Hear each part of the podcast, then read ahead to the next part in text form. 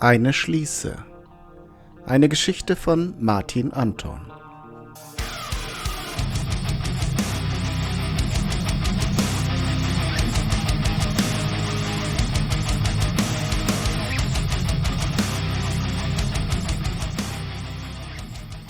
An einem Freitagabend gehe ich, noch ganz steif und wütend von der Arbeitswoche, ins Hyde, eine Tanzspelunke auf halbem Weg zum Bahnhof.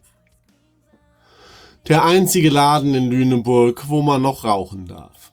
Ich würde sonst auch nicht hingehen. Rauche aber trotzdem noch eine vor der Tür und lese mir die Plakate durch, die davor hängen. Hauptsächlich Ankündigungen von Konzerten, alles Metal-Bands. Horrible Death, The Exploding Eyeballs, This Damned Street, The Regenwut Experience. Regenwut gibt es noch? Dazwischen ein paar kleinere Plakate. Auf einem sucht irgendein Wirrkopf, der sich als Bundesstelle für Paranormales bezeichnet, nach Hinweisen auf übernatürliche Wesen, die man fangen und gegebenenfalls foltern könnte. Auf einem anderen wird nach einer entlaufenen Katze gefragt. Ich gehe rein. Auf dem Weg zur Bar zünde ich mir eine an. An der Bar steht eine große, ganz in Leder gekleidete Frau. Ich zeige auf den Wodka vor ihr und rufe zum Barmann, noch zwei hiervon. Sie schaut zu mir, wartet, bis ihr Glas kommt, nimmt es, sagt, Fick dich. ohne Betonung, etwa so, wie man Guten Morgen zum Busfahrer sagt und geht. Korbfabrik. Egal. Ich zünde mir die nächste Kippe an und schaue mich um. Mir fällt eine Frau auf, die am anderen Ende der Bar sitzt, in Fantasy-Klamotten gekleidet, so wie ganz viele hier. Ich schiele zu ihr rüber, so lange wie es dauert aufzurauchen. Es stellt sich niemand zu ihr, und sie scheint auch auf niemanden Bestimmtes zu warten. Ihr Blick geht neugierig zur Tanzfläche. Ich exe meinen Drink und ja, ich freue mich eigentlich auch schon auf die nächste Abfuhr. Denn Abfuhren zeigen, dass man es zumindest versucht hat. Ich gehe zu ihr, weiß aber nicht, was ich sagen soll, denn vor ihr steht kein Getränk und ich kenne keinen anderen Spruch. Wir schauen uns schweigend an, bis sie schließlich was sagt. Sei gegrüßt, Mensch und Sohn eines Menschen. Äh, hi? Wieder kurz schweigen, dann wieder ich. Was willst du trinken? Ihr scheint überhaupt nicht der Gedanke gekommen zu sein, dass man in einer Bar etwas trinken könnte. Met? Met gibt es hier, Logo. Ich bestelle uns welchen und beobachte beeindruckt, wie sie es trinkt, wie Wasser. Wie heißt du? frage ich, worauf sie mich mit leerem Blick anguckt. Was? Wie heißt du? Ah, Sie schaut um sich und sagt dann, Glas. du heißt Glas? Ja, äh, nein, Glas Zane. Gle äh, äh, Glenn. Ich heiße Glenn. Cool. Und du? Mephisto, alle nennen mich Mev. Ich reiche ihr die Hand, sie schaut sie fragend an. Ich nehme sie wieder weg. Wie der Dämon? Das höre ich immer. Ja, wie der Dämon. Aber du bist kein Dämon. Nein, Aber du bist nach einem Dämon benannt. ja, meinen Eltern gefiel einfach der Name. Aber du bist selbst keiner. Nein. Seltsame Frage. Sie scheint nicht überzeugt zu sein. Sag mal das Wort Licht. Äh, was? Sag mal das Wort Licht bitte. Ähm, Sag mal, ich bin dankbar für das Licht in der Welt. ich bin dankbar für das Licht in der Welt. Sie wirkt beruhigt. In Ordnung. In letzter Zeit sind die irgendwie raffinierter geworden. Man muss ein bisschen aufpassen. Willst du tanzen? Ja, Sie trinkt ihren Met aus. Ich hab meinen noch nicht einmal halb leer und steht auf. Auf der Tanzfläche wirkt sie zunächst ein bisschen verloren. Sie schaut sich zu den anderen Tanzenden um und macht ihre Bewegungen nach. Es ist schwierig gleichzeitig zu tanzen und auf andere zu gucken. Aber es scheint ihr großen Spaß zu machen und das sieht man ihr an. Sie ruft mir etwas zu, aber wir stehen zu nahe an den Boxen. Ich komme einen Schritt auf sie zu, sie brüllt mir ich habe das verdient. zu und sieht fröhlich aus. Okay, rufe ich.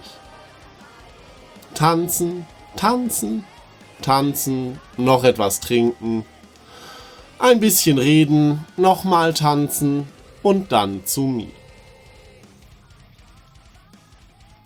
Tür auf, rein, Glenn zieht ihren Mantel und ihre Stiefel aus, streicht sich eine Haarsträhne aus dem Gesicht und schaut mich offen, unsicher, neugierig an.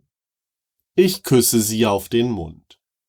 Als sich unsere Lippen berühren, ist es einen Augenblick lang so, als würde ich eine Statue küssen. Dann löst sie sich aus ihrer Starre und küsst zurück, und zwar heftigst, gierig. Sie wirft sich auf mich, ich hebe sie hoch, sie schlingt ihre Beine um mich, dabei weiter küssend und mich zwischen zwei Küssen immer wieder in die Lippe beißend. Ich trage sie zum Bett, wo sie daliegend irgendwie, naja, erhaben, fast königlich aussieht. Sie auszuziehen ist komplizierter, als ich dachte, da das, was ich für eine Bluse hielt, tatsächlich eine Art Obergewand ist, das am Hals von einer Fibel zusammengehalten wird. Glenn zieht es selbst aus, ich greife um sie herum und erwarte an ihrem Rücken den Schmetterling zu finden und aufzudrücken, den Frauen normalerweise an dieser Stelle tragen. Aber da ist keiner. Wie sie auch keinen BH trägt, sondern ein Stützkleid. Sie dreht sich um und ich sehe im blauen Licht der laufenden Stereoanlage, dass es hinten kunstvoll geschnürt ist. Wie hat sie das überhaupt angekriegt? Hat ihr jemand geholfen? Ich schnüre es auf und darunter taucht Zentimeter für Zentimeter ihr Rücken auf, blass und schön. Sie dreht sich um und lässt sich das Oberteil abnehmen, dann den Rest. Sie trägt weder Parfüm noch Deo. Sie riecht ein bisschen verschwitzt, aber nicht unangenehm. Im Gegenteil, sie riecht wahnsinnig gut. Während sie noch einen Anhänger, den sie um den Hals trägt, auszieht, küsse ich sie bereits ab, von oben bis unten, und sie genießt es. Wir paaren uns. Am nächsten Morgen komme ich mit zwei Bechern Kaffee ins Schlafzimmer und sage, witzig, wie die Wolken manchmal aussehen wie ein Gesicht. Woraufhin sie sich senkrecht im Bett aufsetzt. Was? Naja, die Wolken sehen aus wie ein etwas grimmiges Gesicht. Zeig es mir. Man sieht es nur vom Wohnzimmerfenster aus. Glenn folgt meinem Blick, steht aus dem Bett auf und geht, so wie sie ist, zum Wohnzimmerfenster. Sie guckt besorgt. Oh nein. Oh nein. Sie geht zum Schlafzimmer zurück, greift in dem Kleiderhaufen nach ihrem Anhänger, öffnet das Fenster und ruft etwas. Zwei Amseln kommen angeflogen und setzen sich auf die Fensterbank. Sie schauen Glenn aus ihren kleinen schwarzen Augen treu an. Nimm das und flieg damit nach Südwesten. sagt sie zu der einen und gibt ihr den Anhänger. Der Vogel schnappt danach und fliegt weg. Sie beugt sich zu der anderen vor. Flieg zu Bela Bogina und sage ihr, dass ich zu ihr komme. Die zweite Amsel fliegt ebenfalls fort. Alles gut bei dir? frage ich sie. Hat sie gestern so viel getrunken? Sie schaut mich an, ernst und besorgt. Ich war nicht ehrlich zu dir. Ich bin kein Mensch. Ich komme aus einer anderen Welt. Das überrascht mich nicht. Die Frauen im Heid sind lebendig und robust und trinkfest und so, aber ganz viele von denen, die man dort trifft, haben auch einen ESO-Fimmel. Aha. Ja, das Wort dafür ist in eurer Sprache, glaube ich, Elfe. Ich bin eine besondere Elfe. Meine Eltern waren Herrscher der Elfen, wie auch deren Eltern. Und deren Eltern und deren Eltern kämpften in den Urkriegen gegen die Dämonenkönige und besiegten sie. Und das da draußen, das ist mein Gemahl, der Fürst, dem ich zur Seite gestellt wurde. Er ist ein altes und sehr mächtiges Wesen, ein Donnersohn, Kind des Sturms. Und ich, ich habe ihn verlassen. Ist das möglich? Ich schaue nochmal aus dem Fenster. Die Wolkenformation, die aussieht wie ein Gesicht, scheint jetzt näher gekommen zu sein. Er muss mich über meinen Anhänger gefunden haben. Wenn die Amse ihn wegträgt, wird es ihn eine Weile ablenken. Hoffentlich klappt es.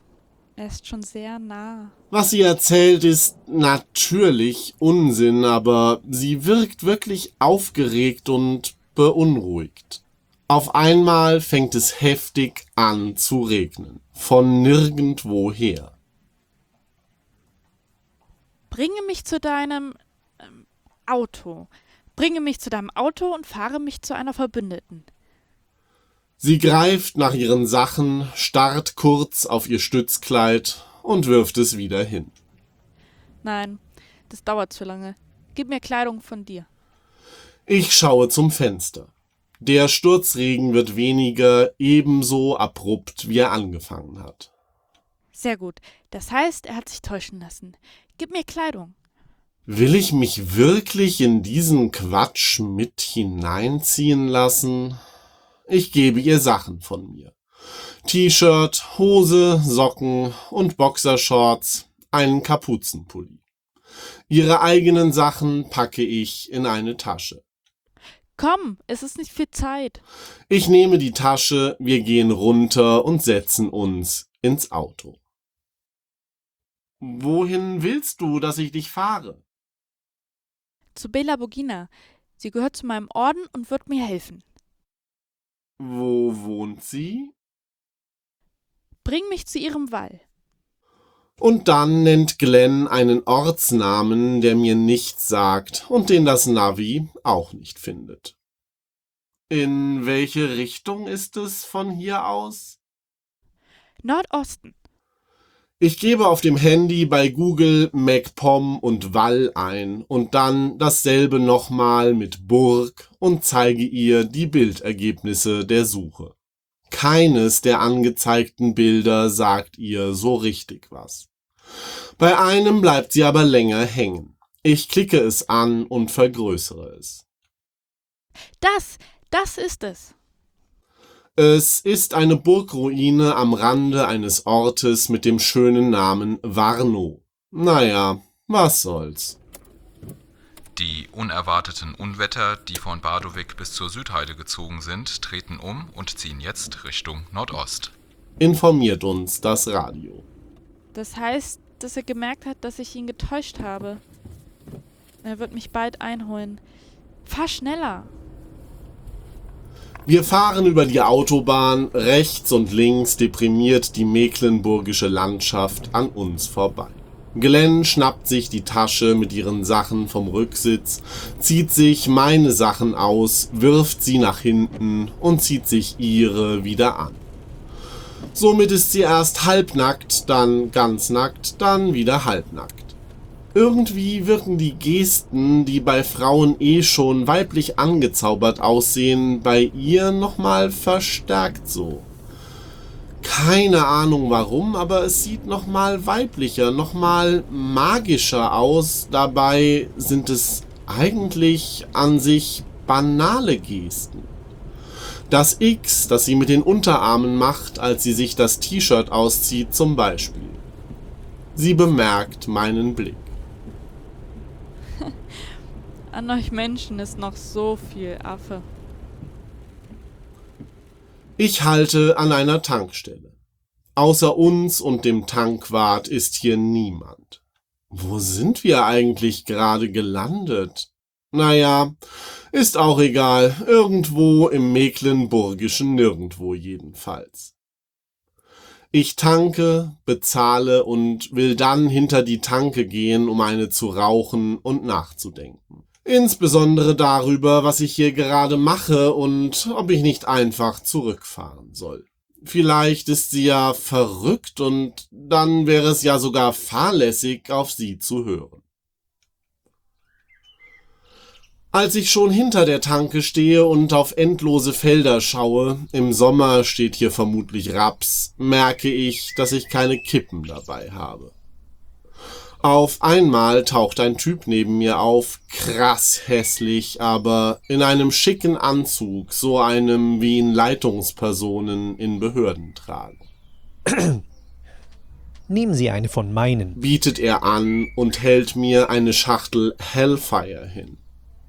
Ich kenne die Marke nicht. Danke. Sie haben unsere Anzeige gelesen in Lüneburg, nicht wahr? Was? Nicht so wichtig. Sie machen einen guten Job. Es ist ausgesprochen freundlich von Ihnen, dass Sie einer armen Wahnsinnigen einen Wunsch erfüllen, einen harmlosen Wunsch zumal. Sie sollten auf jeden Fall bis zu Ihrem Ziel fahren. Was? frage ich nochmal. Ein Spinner. Aber ansonsten waren die letzten Stunden auch nicht gerade unverrückt. Ich nehme mir eine Zigarette und gebe ihm die Schachtel zurück. Ach, behalten Sie sie ruhig, sagt er und geht. Die Sonne scheint vom Himmel verschwunden zu sein, und es ist überall Zwielicht, ein Himmel in Grau. Eine große, vage, menschenförmige Wolke zeichnet sich am Horizont ab.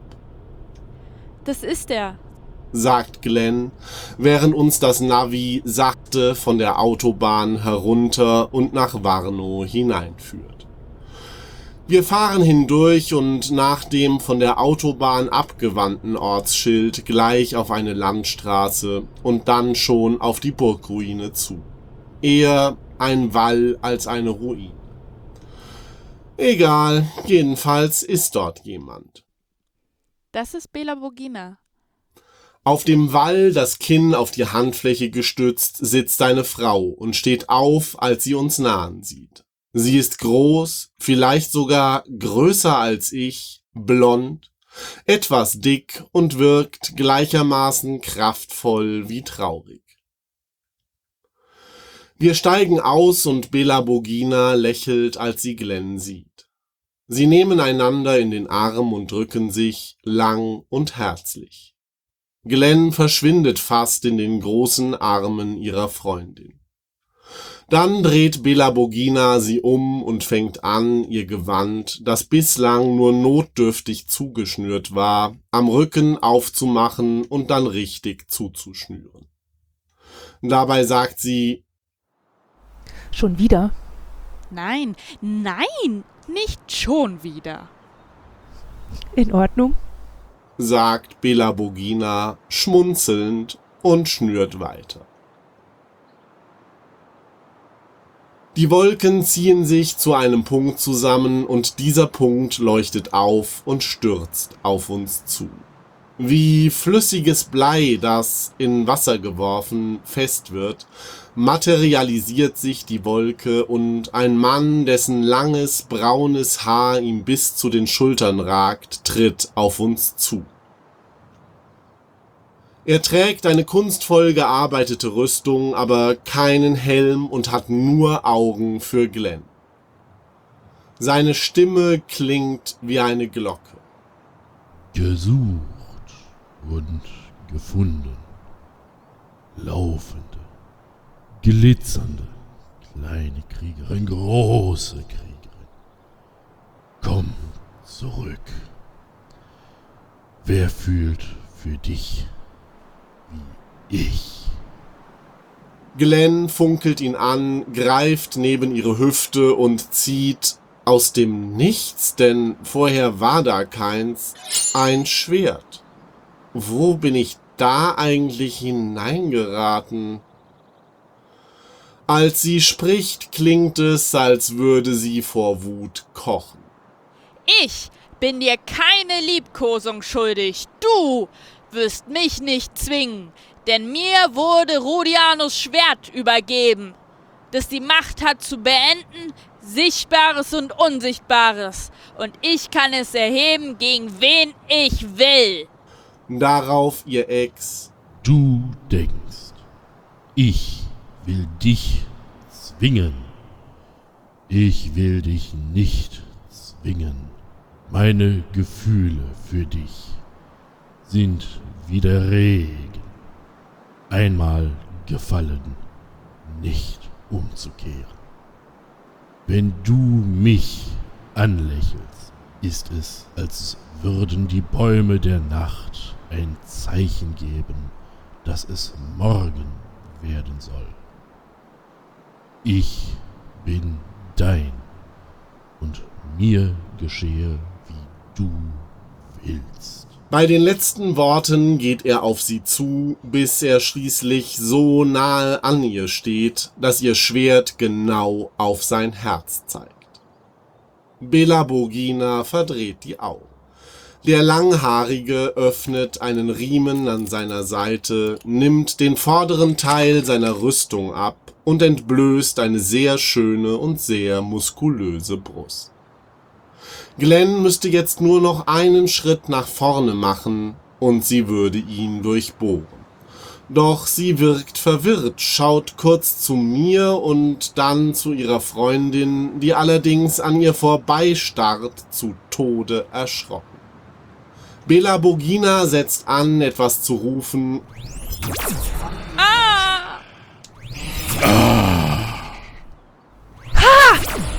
kommt aber nicht dazu, da alle drei auf einmal von einem Lichtstrahl erfasst werden, erstarren und zu Boden fallen. Ich schaue an mir herunter, aber an mir ist nichts. Auf uns kommt eine Gruppe von Männern mit futuristisch wirkenden Waffen zu. Alle bis auf einen tragen Schutzkleidung. Dieser eine trägt einen Anzug und kommt mir irgendwie bekannt vor.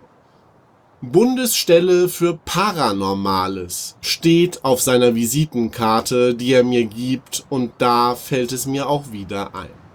Seine Mitarbeiter fangen an, die drei in große schwarze Säcke zu packen, Wir übernehmen ab hier. sagt er. Drei auf einmal hatten wir noch nie. Danke, dass Sie uns zu Ihnen geführt haben. Was? sage ich und schaue zu der hilflos daliegenden Glenn. Sie schüttelt sich ein bisschen aus ihrer Lähmung heraus und will mir etwas zurufen. Dann wird sie unterbrochen, da der Typ im Anzug zu einem seiner Leute geht, ihm die Laserwaffe, ist es eine, aus der Hand nimmt, etwas daran verstellt und nochmal auf Glenn schießt. Die sich darauf erst krümmt und ganz erstarrt. Er geht zu ihr und beugt sich über sie. Na, auf einmal nicht mehr ganz so mächtig, edel, wohlgeboren. Keiner von euch? Was passiert jetzt mit ihnen? frage ich. Wir bringen sie zurück in die Zentrale und werden sie zerlegen.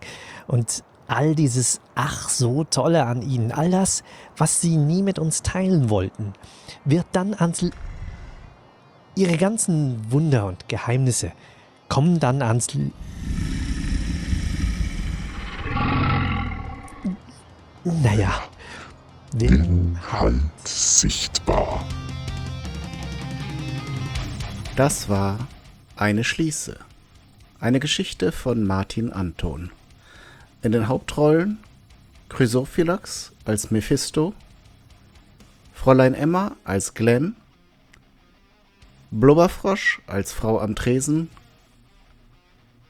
Tim Süß als Beamter, Ranthorn als Fürst und Hannah C. Rosenblatt als Bela Bogina. Produktion Kaidu.